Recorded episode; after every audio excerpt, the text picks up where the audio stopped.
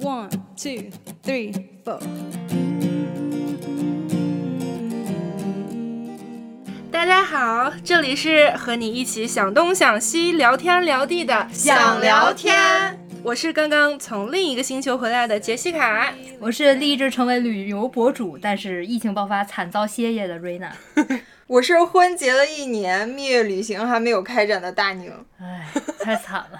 其实因为疫情的整个的爆发啊，我们很多人的旅行计划都都搁浅了。浅了但是好在最近随着疫情的呃不断的明朗，然后很多人又重新开始规划自己的旅行，然后也有度假的计划。就像我们的主播杰西卡，她就刚从澳大利亚的昆士兰跑回来，然后她在群里发了就一句话，就让我们所有人就嗨起来了，把她立马抓过来录这期节目。她发了一句话，就是。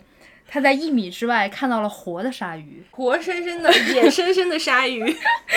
对啊，所以这一期我们就会呃跟大家分享一下我们经历过最难忘的旅程对，这种一辈子一定要来一次的这种体验。然后我们主要是比较 focus 在那种户外一点的经历上，就比较不是那种购物啊什么那种旅游，嗯是吧？对，所以主要是我跟瑞娜，对，呃，旅游 我是歇来已经歇业的旅游博主，嗨，我是来当听众的。好，那就接下来先开始吧。行，那就我先上，因为我这个经验真的是太新鲜，我真是 literally 上周才回来，所以我先简单介绍一下我去的是哪儿吧。我去的这个地儿呢，昆士兰州，英文 Queensland，其实就是在澳洲的一个一个州嘛。你看那个地图上，它就是在地图右上方，其实差不多快占到四分之一国土面积的那种。嗯，是个旅游大洲。大家最熟悉的应该就是大堡礁吧？嗯嗯，所以我的路线主要就是沿着它那一一条海岸线，从最开始的黄金海岸，然后一路北上到凯恩斯，然后再到凯恩斯，大概坐船四十五分钟开外的一个岛上，那个岛简直了，听我慢慢道 来。那个岛叫什么？它英文叫 Fitzroy Island，然后我看了它中文有很多种翻译，有叫翡翠岛，就是可能是音译 Fitz 哦 Fitzroy，、嗯然后也是音译过来，然后也有叫费兹洛伊岛，也是音译的嘛，也有叫海龟岛，所以不知道哎，我们定一个吧。要不翡翠岛吧，这个翡翠岛了可能就行。然后这三个地方呢，都在昆士兰这个州，州就像我们国内的省会一样嘛，所以它都是差不多亚热带、热带那种气候，就是全年三百六十五天，三百天都是大晴天，阳光灿烂那种。嗯，热嘛，真的是特别热。我我刚出了黄金海岸机场，真的就是感觉那个热浪，对，它是不是有点像中国的三亚的那种气？有点像，就是又湿又热又闷闷的不嗯行，就是感觉在烤箱里面。它，但是我看它那个手机上写的温度也就三十度，嗯，但你体感温度绝对不止，奔四十度走。对，然后我呢，就不管怎么样，就是到酒店，我就非常兴奋，然后扔下我的行李，换上我的泳衣，我就去了第一个安排的地方，就是一个水上乐园。是不是听起来很无聊？水上乐园，但是听我讲，我为什么定它呢？听起来那么平平无奇，其实它是有大概四五条六百米的这个充气的水上的各种，有点像赛道那种，有点像过关斩将的那种玩儿。哦，对，它就是有的时候，比如说你你必须要在那种很滑的浮板上爬高，然后一个三四米高的滑梯滑到海里去，哇，然后还有那种秋千直接荡荡荡，然后荡到海里去，哦，这好这种爽啊！感觉，有点像综艺节目里面那个，对，对很像跑男的那种对那种那种过关的那个那种设备。我看官网说最低年龄五岁。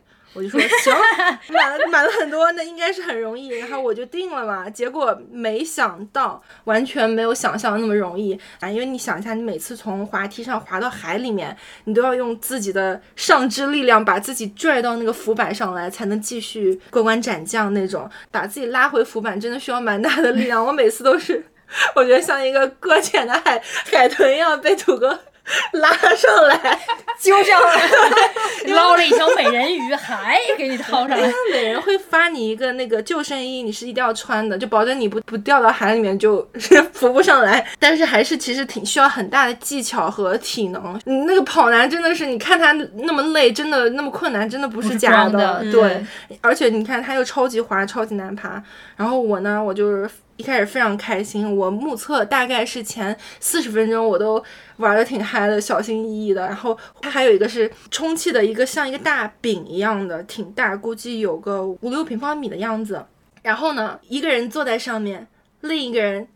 跳到上面跳下去，然后那个人哦就原地弹到海里去，就就很多 很多好爽啊！对，这要是一群人一块儿去，就会更好玩儿。就互相追逐打闹那种，就种。很开心。Anyway，然后我在过一个一个关卡的时候，就是它大概有个两米高，然后上面有一些有点像攀岩的嗯那种脚踩的地方，然后我爬上去了，爬上去以后我就上面四下看了一圈，我就不知道往从哪下了。就在我卡住的时候，然后我就发现土哥在我前方说说 just jump，just jump，然后我就说，然后我就说这这怎么 jump 呢？他也没有一个什么东西给我扶着，我觉得有点恐怖，我觉得可能会可能会滑到海里面。他就一直催我，然后后面的人也慢慢上来，在等着往下走，然后我就我就说算了，我就。你就一咬牙吧一闭眼，我就 jump 了，然后结果我 jump 下去的时候呢，我的腿就是好死不死，因为我是闭着眼睛，我没有打直我的腿，然后其中一个腿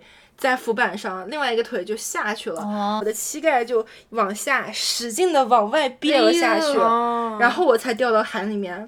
别的那一下，我就当时是我感受到了我应该是人生中从来没有感受到那么痛过。哦，掉到海里面以后，我就动不了了，整个腿我就是没有没有感觉。然后我在水里面待了大概有好几分钟，五分钟，才慢慢的活动活动脚，才有感觉，就是膝盖使劲的就扭到了。嗯我估计这个韧带啊什么的，就是哦别到了。当天晚上。我把那个冰块儿放到我的腿上就睡着了，然后它相当于是冰了我膝盖，冰了一晚上。我当天晚上半夜起来想上厕所，然后坐起来以后活动活动，哎，没有感觉，嗯，那条腿完全没有感觉。你能想象我当时有多害怕，了吓疯了。然后我当时努力的努力的拿手捧着我的腿放到地上，就是感觉这是我的腿对，我哎的腿呢？我当时当时脑子里面真的闪过非常多很可怕的念头，觉得完了可能要截截肢因为你经常看那种新闻，就是很严重的。呃，创伤都是始于那种很小很小的东西，嗯什么一个人怎么把手手崴了一下又怎么样，整个截肢那种。嗯我当时满脑都是完了完了要截肢了，然后我就巨伤心，我就哇哇大哭，然后然后第二天去了去看了家庭医生，这样。嗯挺吓人的。但是后来呢，才发现其实那个麻是因为我把冰 放在太膝盖久了上，哦冰麻了。其实不应该这样的。哦第二天看了 GP，就是也是给你开了消炎药，给你教你怎么用这个绑腿的带子，然后就跟你说几天之内，三四天、四五天，如果还没有改善的话呢，给你开一个单子去照 CT，嗯然后就看可估计可能是骨折还是怎么样。哦然后我就好好的在黄金海岸一个美丽的 地方休养生息，躺了整整四天，你这也不错，也是度假的另一种方式嘛。啥事也没做。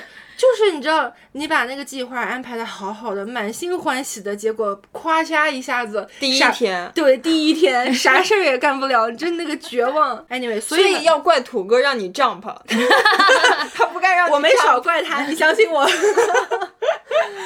那如果下次还让你去这个，你还会再去吗？你还我会把它放在我旅行的最后一个项目。伤了就反正回悉尼躺着，对，这是一个，还有一个是，就是我这趟旅行其实运动量挺大的，就是等嗯到我、身体就适应了这种节奏。对适应这种节奏以后，可能会表现的更好一点。我觉得可能很多人如果要马上开始旅行，都会有这个问题，因为我们已经在在家躺对在家然后工作的这种节奏 就是太长时间了，你突然一下来这种大体力的刺激的活动，很容易受伤的。是，嗯，所以可能还是要循序渐进一点。对，就大家不要一下玩的太猛。对，所以我们现在呢，把视线 放到凯恩斯好了。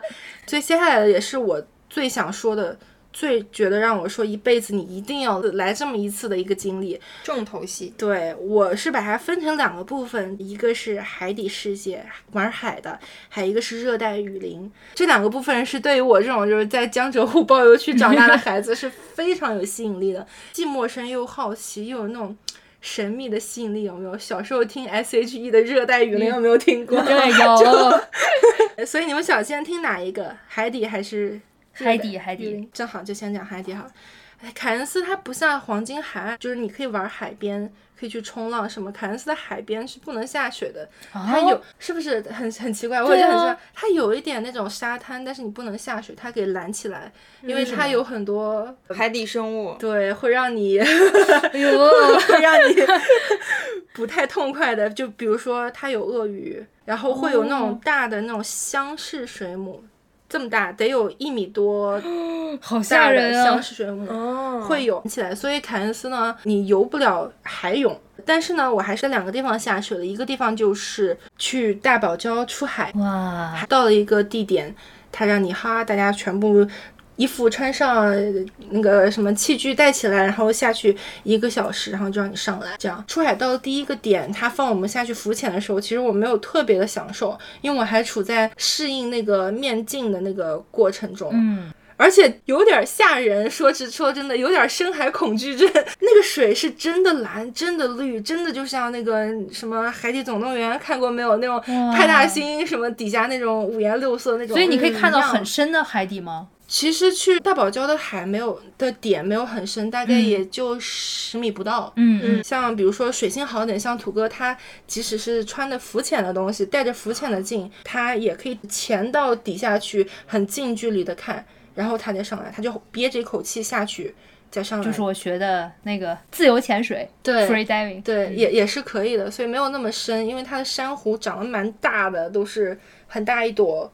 近的话，你手都能摸到，嗯，但是它是绝对是你是不能摸它的，因为会破坏它。对，说那个大堡礁那块的珊瑚不是已经被破坏的，是吧？挺厉害的吗？是有这个新闻，你听到的新闻是不是说就是大堡礁已经？一半都没了，就可能二十年后就已经彻底没了。还有说它那个大堡礁的那个颜色都已经变灰了，或者对，我们在去那个大堡礁的路上，那个船员也都一直在跟我们做一些 presentation 关于海洋的这些东西。其实事实情况是，没错，的确是有这个白化事件，叫珊瑚白化，英文就是 bleaching。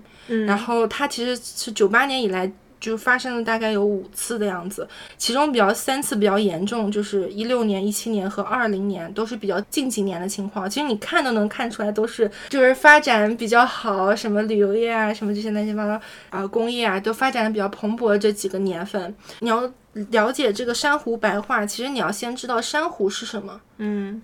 珊瑚虫又是什么？你们知道吗？不知道啊。嗯，其实珊瑚简单来说，珊瑚它是有很多很多很多珊瑚虫大量聚在一起长出来这么一个生物群体。嗯，所以单个的呢是珊瑚虫。一组一大朵，一组就是珊瑚。所以珊瑚是活的吗？珊瑚是活的。珊瑚因为它是由珊瑚虫组成的。哦。珊瑚虫是一种动物，所以相当于珊瑚也是一种动物的群体。对，珊瑚虫呢，它是什么？就是你看到那种很像爪子一样的嘛，它每一爪它是一个珊瑚虫。你看到那些长上来的那个爪子是珊瑚虫的一个，有点像他的发型，你可以理解为 他真正的 它发型不错。对，他真正的珊瑚虫其实大概是一一粒米那么大，它的身体中间是空的，它里面中空的那个内壁嘛，都是有它的骨骼啊，有它的内脏可以吸收营养营营养什么的，所以这么一个中空的珊瑚虫。它是没有颜色的，就是你说的白色。为什么我们还能看到它那么五颜六色、很漂亮啊？纪录片里面那种，是因为珊瑚虫里面有一种共生藻类，嗯，那个藻是属于其实是属于植物类。那个藻呢，它就会钻到那个珊瑚虫的中空的肚子里面，给到它各种各样的颜色。然后那些共生藻呢，它就。进行一些光合作用，吸收一些海水中的阳光啊、二氧化碳，然后就产生一些氧气和养分，就供给到那个珊瑚虫的那个壁。嗯，然后它们就是这么样一个就是互相利用的关系，哦你知道？但是呢，就是因为像你说的，气候变暖、海水变变高，包括一些呃海洋污染，什么塑料啊这些，主要还是气候变暖和海海温上升。海温上升呢，它给到那个共生草压力，嗯他就觉得哎呀好有压力，然后我就走了。对，他就去更冷一点的海水对，里。他就走掉了。走掉了以后，就是剩下空空的珊瑚虫，嗯白颜色就是一片全部变白，所以就是我们说的珊瑚白化现象。是因为那个藻走了，藻走了，所以那个珊瑚还是活的。珊瑚在没有藻的一段时间内还是活的。嗯如果我们可以这段时间内把这个环境再搞搞好，珊瑚藻还是会回来的。嗯它还是能救活的。嗯所以这就是为什么就是他们那些当地船员也会跟我们科普这些东西，以及一些他们自己在做的一些项目去救助这些东西。嗯，因为它一旦就是真的是死了，那就是死了。所以你看到就是确实是有死掉的珊瑚。他其实带我去的地方没有很多死掉的，都还是活，都还是挺好的。但是我看到，的确我拍出来的颜色，它都是蓝的、绿的，蓝蓝绿绿的，并不是纪录片上那种五颜红色这还有一个原因。没有足够的光，它在海底十十几米的地方，虽然天气是晴的，那个光不够强到打到那个珊瑚上，所以你我们看那些纪录片五颜六色，他们拍的时候都是打了强光的，嗯，对，如果你带了一个水下手电筒去打着看，它其实都还是有颜色的。嗯，只要它没有白化的话，对，因为光它是就是下到十米，它就红色就没有了，好像好像是十米，我忘记了。我学潜水的时候教练有讲，然后再下二十米，可能另一个颜色就没有了。所以你下到深海为什么是黑的？是因为光的颜色哦折射对折射不下去。，对。嗯，OK，这个珊瑚呢，我们为什么要保护它？所以就为什么为什么不就让它死掉？就不是因为它好看，就是是因为它一个是因为它它真的长得很慢，它可能每年也就长两厘米。你要死掉的话，其实挺难挺难再再恢复恢复回来的。短时间内就不会再形成这么大的一对个珊瑚。，还有一个是因为就是大堡礁嘛，是全球范围内最大的一个这个珊瑚礁群。嗯其实像我们海南岛也有很多大堡礁，它是有大概四百多种珊瑚，然后这个珊瑚群里面呢，生活着有一千多种、一千五百多种鱼嗯和四千多种软体动物。就相当于是个巨大的一个生态系统。对生态系统，就是你想想看，我们一个一个动物园才多少种动物？珊瑚礁是它支撑这个生物多样性的一个非常重要的基础吧。嗯对，而且你看，我我听他们说，就是他们那个出海的船员，他们可能一周大概四五六七出海，然后之前他们休息的时间，有的时候他们就会去啊、volunteer 这些项目。他们有一种就是做的有点像井字形的架子，然后上面就会种那种年年幼的小珊瑚绑在上面，然后放在一个适合的海域，然后让它们长。嗯，过了十年，它们才能长一点点，嗯然后再把它们再种回到大堡礁的区域。这有点像那个开荒拓土的那种植树造林，植树造林，对这是很漫长的一个过程。对，就可能是几代人的努力，然后才能恢复这一片的景观。这样是子。那有没有就是比如说我们去旅行的人，就是不要做哪些事情，就可以减少它的损伤呢？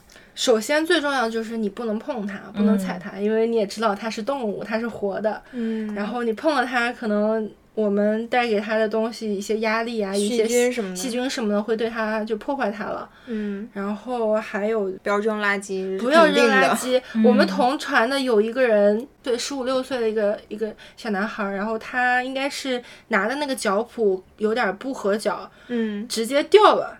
哦，掉下去了，然后他上岸以后就很伤心啊，就很难过，因为他觉得砸到那个珊瑚珊瑚了，然后那个船员就帮他去把它捡回来了。是因为像我们学自由潜水有国际公约，就是所有的那种水肺潜水，你背瓶的潜水是不许碰任何的海洋生物的。对，但是我们自由潜水其实是可以碰海洋生物的，但是、哦，是吗？对，所以是在澳洲是可以打鱼的。啊，对对，spare fishing，fishing，对对对。嗯然后说，但是如果你你不打算吃它，那你也不要打它。如果你下去，你看到海底有任何的人类的垃圾，你把它拿上来。对对，就是这是你作为一个潜水员你需要做的事情。你的义务。对对，大家都要做自己能做的事情去保保护这个环境。对对，所以我们能做到的其实就是做一个文明的旅客。嗯，对，如果你想做一些额外的，其实有很多 charity 去资助他们这些项目的。我到第二个潜点的时候，我稍微就比较适应那个面镜了嘛，但是我也没有在水里待那么久。嗯因为我不被一个水母蛰了，啊，是不是，你这趟旅行真的是千难万险。一波三折。所以你就他为什么要蛰你呢？你太香了，是不是？看到一双大白腿，好想上去吃一口。太好吃，不是了啦。其实，呃，我去的时候是二月份，每年这个二月份的时候，其实已经是属于水母季的尾端，哦，就是它大量繁殖，它在活跃的对的季节。的尾端。我们每个人下去的时候都必须要穿那个潜水衣，从头盖到脚，是没有皮肤暴露在外面的，嗯，除了你的脸脸。所以他遮我哪了呢？吃脸了。他亲了我一口，亲了我的嘴。哇，好像很疼哎。挺疼的，因为我那个衣服一直拉到下巴壳，嗯你的脸其实大半部分都被那个面镜给盖住了，嗯，好，它居然还能遮我的嘴。它还能找得到地方。对我当时觉得我的嘴唇就是像针扎了一下一样，哦，然后我就有点慌，因为我我转眼就看到了一只大概这么鸡蛋大小的水水母，啊，透在你明的旁边飞过去透明的浅粉色，好看吗？是，其实还有点好看的。哦然后我当时有点害怕，赶紧游回船上，然后船员就笑了一会儿，亲了你一口。他笑了一会儿，拿出了一管醋，哦，消毒的。，对，往我嘴上就是喷了一通，然后说你歇会儿吧，如果十五分钟还疼的话再告诉我。嗯，然后的确是十五分钟差不多就不疼了。哦，嗯，应该是一个小水母，不是那种大的。其实有的时候会，你幸运或者不幸，我我也不知道是幸还是不幸的时候，你会碰到大的箱式水母，就是就跟一个水箱那么大的。对，得有个、可能有一米，对，一平方米那么大，哦，就是如果要被这种水母蛰一下会怎样你？就废了。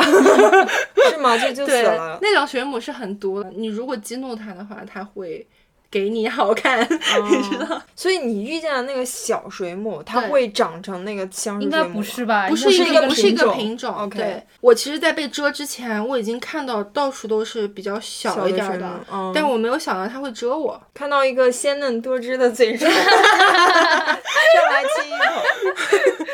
可能也是好意，嗯 只是力量的悬殊 让我感觉到了这个疼痛。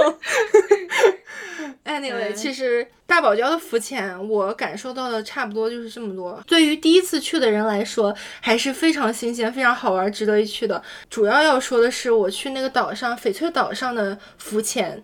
翡翠岛就是一个距凯恩斯大概有三十公里远，非常荒、非常野生、非常酷。它每天大概也只有三班 ferry。三班轮渡来送人接人这样子，所以你能想象到人真的没有很多，就是沿着岛的这个海岸线前方一片都是可以你自由随便去潜水的，说的是这么说的，但是被蛰了以后我还是有点儿 害怕的，谨慎 谨对，慎。谨慎。然后我也是有查一些东西啊，包括也跟那个前台聊啊，他们的建议就是在早上它退潮的时候的，以及海水比较冷的时候，也就是早上七八点钟到中午十一二点钟的时候是水母最少的时候，所以我去的时候就捡上午的这个时段去。我最爱的那个潜点就是一个叫 newdie Beach，从你的酒店走一公里的穿越热带雨林的一个徒步路线。哦然后你拿着那些浮潜的东西到那个海边，哇，那个水真的是蓝绿到一个吓人。就我从来没有看到那么清、那么蓝绿的水。海边不是有很多那种特别大的石块吗？你在上面看它是石块石头，就平平无奇、饱经风霜的那种屹立在那儿那种石块。然后你带了前进下去一看，那个海完全不一样的海底世界，就像什么有派大星、有海绵宝宝、有什么就 就是海底世界，颜色夸张丰富到不行。它那些珊瑚全都长在了那个啊、石石头上，上对，嗯所以我们就靠近那些海岸边的大石头，大概浮了两个小时，因为它也没有人限制我们时间，所以非常爽。就是你觉得非常的头疼，下去以后你不知道要看哪儿，因为全眼睛已经不够用了。全都是各种各样的东西，各种各样的颜色。放眼望去，估计有几百种鱼，不是条鱼。哇，每一种可能它们都是一群鱼嘛，大家结伴同行，所以每一种鱼都是一大群鱼。可能先说一个小丑鱼，你们可能大家都有知道，就是嗯尼莫嘛。尼莫，海底总动员都看过吧？对，所以那里有很多尼莫吗？尼莫应该就是生活在就是珊瑚的对那个，嗯，对那个尼莫就是颜色非常出挑嘛，橘红色橘，红色，对，有那个白颜色的条条在身上。嗯，我之前听那个船员给我们 presentation，知道了一个关于尼莫的冷知识，我不知道你们知不知道？你说不知道，你讲。你知道尼莫是雌雄同体吗？啊？是不是瞬间对他的那个印象，那个 他是所以它自我繁殖嘛？是这样子的？小丑鱼它出生以后是没有性别的，它在长到大概一岁到两岁的时候。它会选择一个性别，根据情况来看根据自我意志，哇，好自由啊！是啊，要是人也可以这样就好了。对，就不用做手术了。对，根据什么情况选择呢？就是小丑鱼其实也是群居动物嘛，它一群小丑鱼中最大最强壮的那个永远是女的，永远是雌的。哦，女王有没有？嗯哇，所以他们对是个母系社会。没错对，所以这个女的这个小丑女王、小丑鱼女王死了以后呢，他们原本那个女王的配偶会原地变成女的，哦变成一个新的女王，OK，由男变女，然后跟蜜蜂有点像。蜜蜂不会变，好像我我也看过有纪录片，就是另外一种鱼也是，它也是，就是它的身材如果保持不变了，然后它就嗯是那个性别，然后后来它越来越长，越长越大，它就长成男的了。对，就是好像是为了控制他们整个族群的这种繁衍，对对，让最强的这个这一个，然后来继续繁衍。没错，所以它整个就是男变女的过程，也就几周之内就变成了一个新的女王，有没有？神奇啊！一群小的小丑鱼慢慢长大以后，他们会需要一个选一个女王出来，嗯所以自然而然就是最强大的那一个，他就选择了变成女的，其他的就都选择变成男的，嗯跟随。嗯 就是所以他们这一个族群就会围绕这一个女的一起生活，对就跟一个大家庭一样。没错，母系社会就是最好的资源、最好的食物保障、最好的藏身的小石头缝、嗯，都给那个女的。女王。对对，但是它这个呢，变性它是只能从是无性变成男的，再变成女的这么个顺序，它不能嗯反着来。就你不能说女王你做腻了，你再变成男的，女王说：“我有点累了，我先去变成男的休息一下。不行，变不回去。哦，所以当时那个船员在跟我们做 presentation 的时候，他就开个玩笑说：“你们都看过《海底总动员》没有？”大家说看过。说说尼莫的妈妈没了，大家都看过没有？有的人说啊看过。说尼莫的妈妈没了不要紧，因为爸爸很快就会变成妈妈的。还真是。对，”给小朋友一讲，小朋友立马就不伤心了，看这个动画片。小朋友脸都绿了好吗？颠覆了，鬼童年系列这是。奇奇怪怪的知识又增加了系增加了，列。增加了。这是我印象最深的小丑鱼，还有很多那种特别绿、特别黄，反正就颜色巨好看的那种巨种。艳丽的，巨艳丽的、小小的、大大的各种各样。那我这里我觉得最值得 highlight 的鱼，鲨鱼，对就是 你害怕？吗？为什么所以，所以你真的跟鲨鱼面对面了吗？我跟他面对面了，而且我跟他就这么近，哇他看了你一眼吗？他看了两眼，他他跟你握手了吗？我都我 你可别吓我了。我不知道他有没有看我，你看就是这样的鱼，我们回头可以把就是照片放到微 show notes，对，收 note 或者微博上或者哪里，大家可以看到。就我看到那个鲨鱼是叫 reef shark，就是生活在珊瑚藻这个生态体系里面的鲨鱼，是体型相对比较小的，嗯，大概一米左右。我看到这个，它差不多就是一米左右这么长，这样子。嗯那还没有那么吓人。不是大白鲨那种，就是哦血盆大口那你就赶紧跑吧。那那你 还能坐在这儿，就是谢 谢天谢地。不瞒你说，我当时大概在水里面已经泡了有大概一个多小时，然后看了各种奇奇怪怪的东西。当时我男朋友在我前方大概两三米的地方游，然后我在后面，我突然就看到他从他的侧边。就 S 型的有一来了个一来了一条鲨鱼，我当时脑子就是嗡的一声，你能想象到吗？就是鲨鱼啊！对，我当时第一反应是 往相反部分跑，往相反方向跑。嗯但后来用那我的我的理智把我自己按住了。我当时脑子真的一片慌乱，想说完了怎么办？我在水里啊，我要怎么去警告他有一个鲨鱼？万一他腿瞎碰瞎碰碰到鲨鱼，然后把鲨鱼碰毛了怎么办？嗯，就是脑子里面有非常非常多念头闪过，你又没有一个答案，因为没有知识。我说真话，我真的我有点后悔，应该要多做一些功课。哎你哦，你们下去的时候就没有船员了，对吧？就没有，自己是自己在岛上，那个岛哦上就什么的人都没有，就是没有人看着你。嗯，明对白，，自由是自由，但是 还是有危险的。但其实没有那么危险。听我慢慢说，那个鲨鱼呢，它是 S 型的游，它就在我男朋友的下方以及两侧游了大概那么几分钟的时间。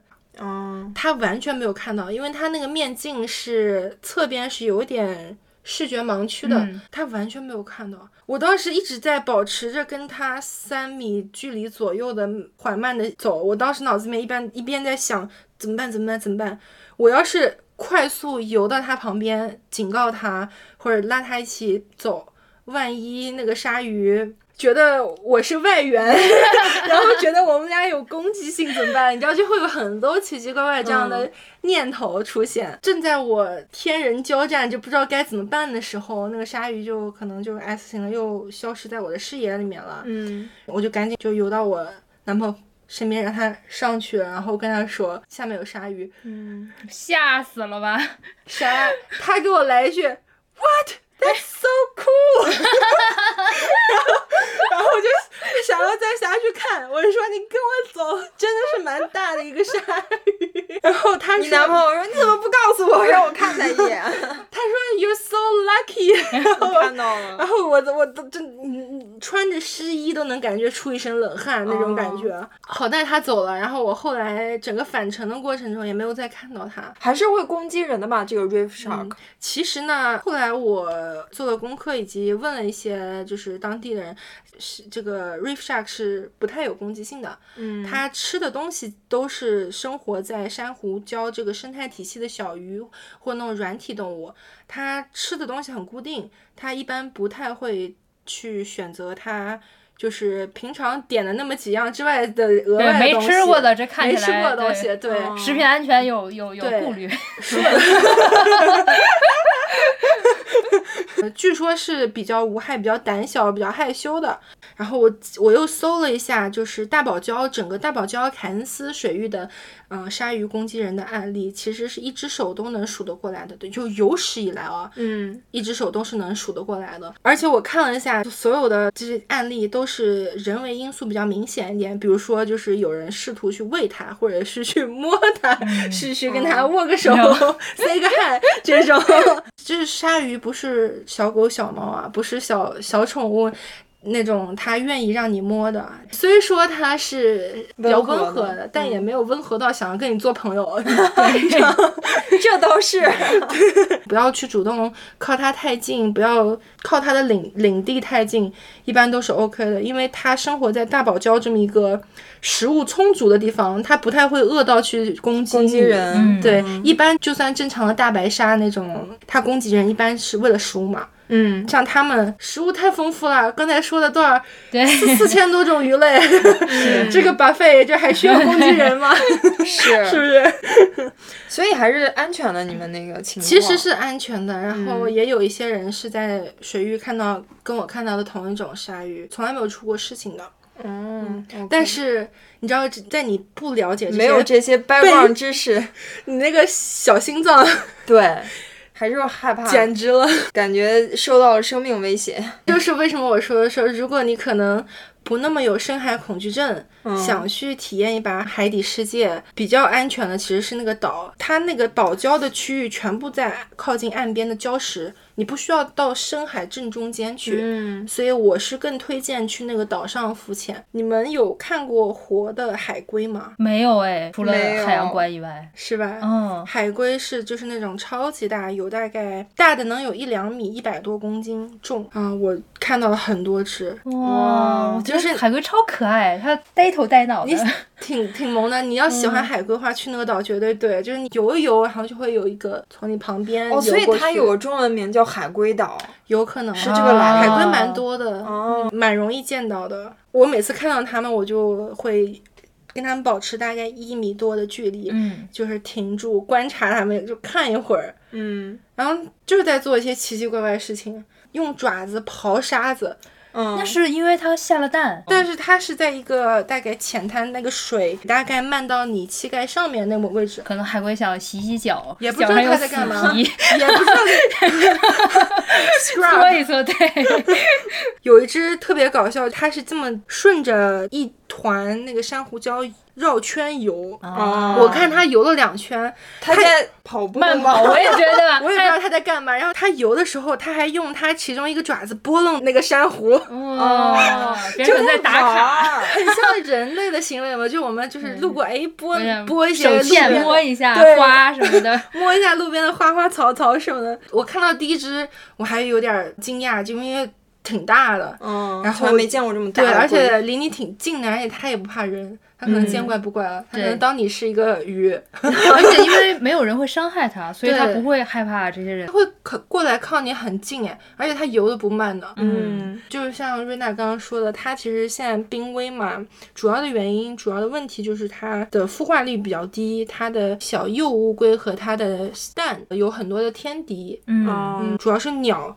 海鸥啊，什么白鹭，什么这些东西，它都会从天上下来去吃它。嗯，所以其实它能长到那么大，几百年、几百岁，其实非常不容困易我记得昆州有一个地方，应该没有到凯恩斯那么北，就是再嗯往南边一点的地方，就它还会有专门的这种项目，就是看小海龟孵化。啊，嗯，就是因为那一片沙滩，就是海龟都会上来产卵，嗯它一般都是晚上会破壳而出，然后就一群小海龟就是拼命的冲到海里，对，然后就是可以提供这种项目你去看。它这种是不会是每天都有吧？呃，应该就是那一个季节，反正就是你，嗯他每天开这种 tour，你看到就看到了，看不到就没有了。哎对你想想那种生命的喜悦，就是一群小海龟往海里冲的那种感对，觉。因为好像我记得是它的大海龟生了它下了蛋以后，它不会守护着，，对，所以全靠自己啊，是，就是 全看命。我命由 由天不由我。对 什么样的精神这是？所以这些海龟也是特别惊喜，真的看到特别多，我估计得有快十只嗯，好想去看呀嗯！你可以摸它吧？啊！说了不能摸，我觉得我会忍不住。它就是手欠的那一个，它咬你一口真的能，咬断可能对，所以哦对对这些海洋生物还是就跟它保持距离就好。对。嗯对，还有一个我觉得比较值得一提的是，我在返程的路上看到这么一个东西，我当时看到它眼熟，但是叫不上名字，我就跟土哥打手势说上去，然后他我问他说那什么东西啊？他就说啊，可能是 stingray，中文的话是叫红类，魔鬼鱼，跟魔鬼鱼是一个科，但是其实不一样，魔鬼鱼是特别大的，嗯，能有两两三米那种，在水面上游，它在水水中和水上游的比较多。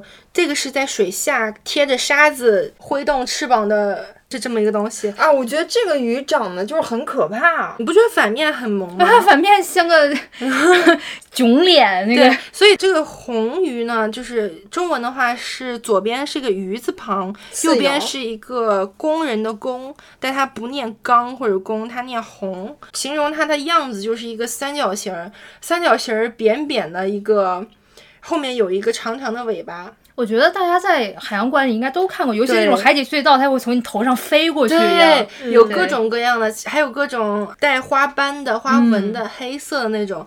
这种呢是在凯恩斯海域比较常见的 stingray，它其实是性格比较说是比较温顺，但是它的尾巴的刺是有毒的。嗯，我当时不知道，我当时就在它上面上方看，它就是在拿它的那个两边的翅膀刨那个沙，也不知道在干嘛，沙里面什么也没有。快走的时候看了一眼它，它动起来其实蛮快的。嗯，你要说，其实它还是比不比鲨鱼还要危险的一种。你知道这个东西它最有名的一个案子是澳洲有一个著名的野野生动物节目主持人，，对叫鳄鱼先生吗？对这个人就是他跟任何野生动物都是零距离接触，就贴巨近，然后各种玩鳄鱼的嘴啊什么的。，对，结果这个大哥就死在了这个鱼身上。而且全程被摄像机拍下来。对，他当时是想跟他亲一下还是怎么着？嗯，不知道弄得他不舒服了还是怎么样。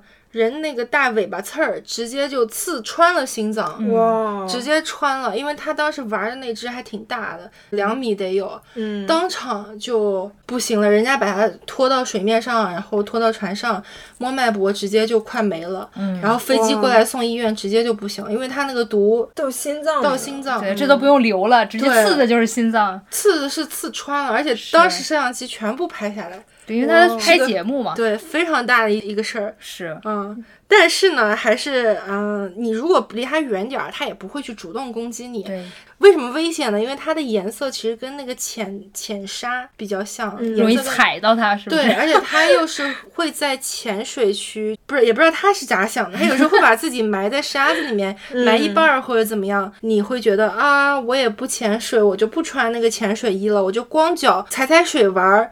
你如果踩到它，它一应激反应，直接那个刺儿一甩起来，就刺到你就刺到你，你就中毒了。那最好当然离它远一点儿，对，比较听起来就很可怕。你每走一步的时候，看看好脚底下再落脚，对，这个不是要踩到一些不该踩的东西。是需要注意的，因为我看到它的时候，大概可能也就两米。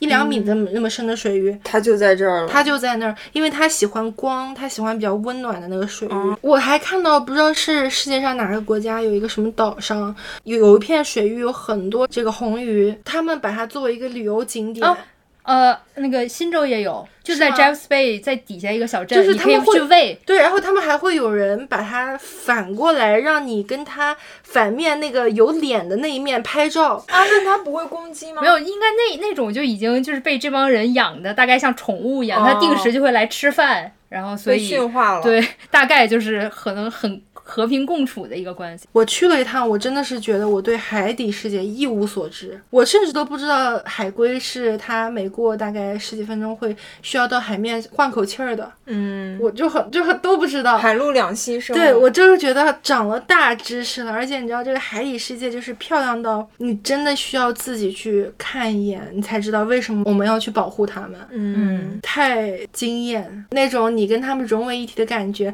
你知道那种鱼群，它会转着圈儿游嘛，有很多鱼就哗哗哗哗，很多鱼。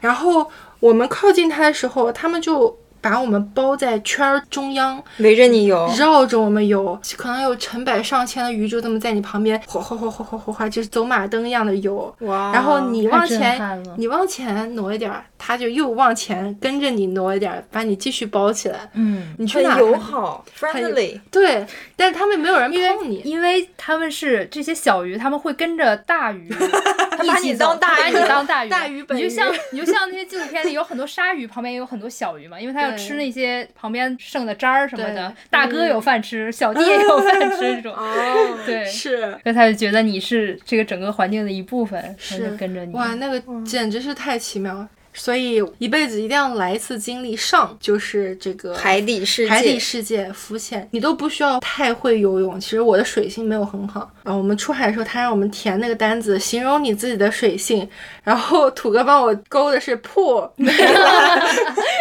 差的那个，但是我都能完全 enjoy 到它这里面。，除了浮潜这方面，然后是让我觉得你一辈子一定要来一次的，还有一个就是跟热带雨林有一个非常近距离的接触，因为我们知道这个昆州它是有着这是世界上最最最最最古老的热带雨林之一。你看，像我们能数出来什么巴西啊、亚马逊啊，这些也都是特别特别古老的这些热带雨林。对，你就想象一下，就可能。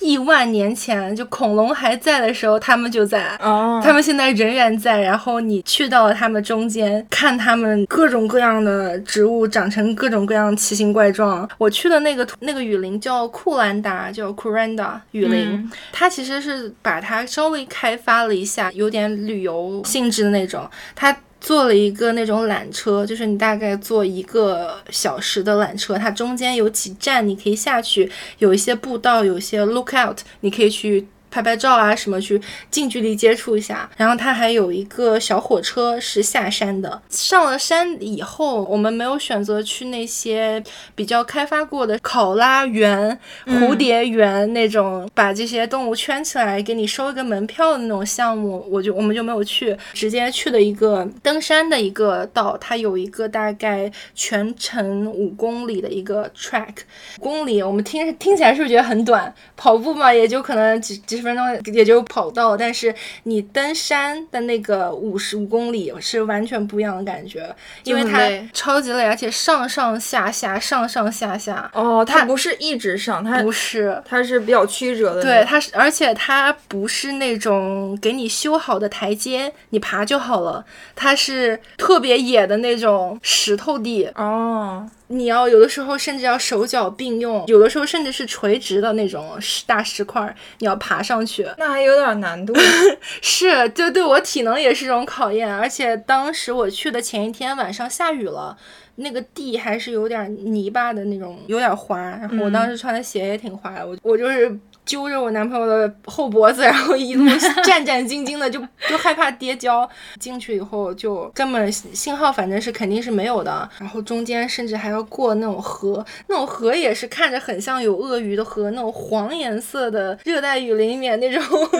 你有看到鳄鱼吗？我没看到鳄鱼，但是但是他们说有鳄鱼吗？那里说有，因为我们当时我路过河边的时候，有几个原住民的小朋友拿着相机在拍鳄鱼，我们还问了他一下，我说你们在干嘛呢？然后他说。呃、e e waiting for the crocodile，我就哇，我杰西卡撒腿就跑，我当时想说，我刚才还在离河那么近的桥上拍照片，好在没有什么没有看到，对，嗯，当然看到也是，如果没有攻击我的话，应该也是一个很酷的体验就是了。是它那个热带雨林嘛，我之前一直以为雨林雨林嘛，可能是啊下雨多，对吧？顾名思义，雨林嘛，下雨多，日照多，气候好，植物就长得特别疯狂。但其实路边我抓了一个 local，就他们跟我们讲说，雨林它。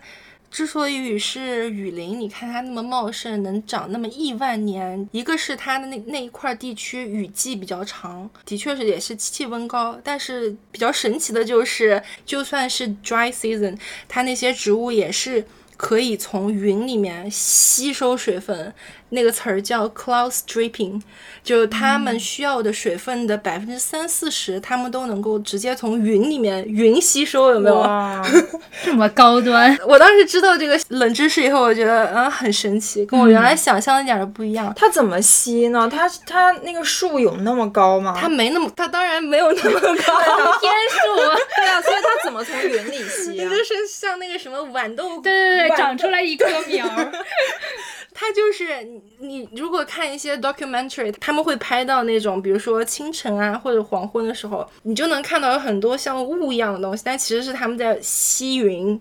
它够不到那个云，但它能从云里面吸收水分，应该也是雨林独特的它的生态系统。对，嗯这也是为什么它这么热。你知道我们，然后我们在那个里面徒步嘛，有很多奇奇怪怪的树，很多蜘蛛，有巴掌大的蜘蛛，就男生巴掌那么大的蜘蛛。哦，哇，鸡皮疙瘩都听起来。我一般其实挺害怕蜘蛛、怕虫的，但是我这次去了以后，反而对蜘蛛好一点儿，因为发现它们不动。雨林里面的蜘蛛，它就在网上面，它就在上网，守株待兔。他就在 上网。我甚至有几次停下来，站在他面前看了他一会儿，它的花纹真的蛮雨林的，你知道吗？嗯就是花花绿绿的那种，看起来跟有毒一样的。估计得是有毒的。嗯，对，然后我们就走走走走，就是那种巨高的树上，它会挂下来那种条条，竖条，我没在意，我以为他就是那个条条嘛。就我男朋友回头跟我说话，然后他跟我回头说话的时候，有一个竖条条就挂到他耳朵了。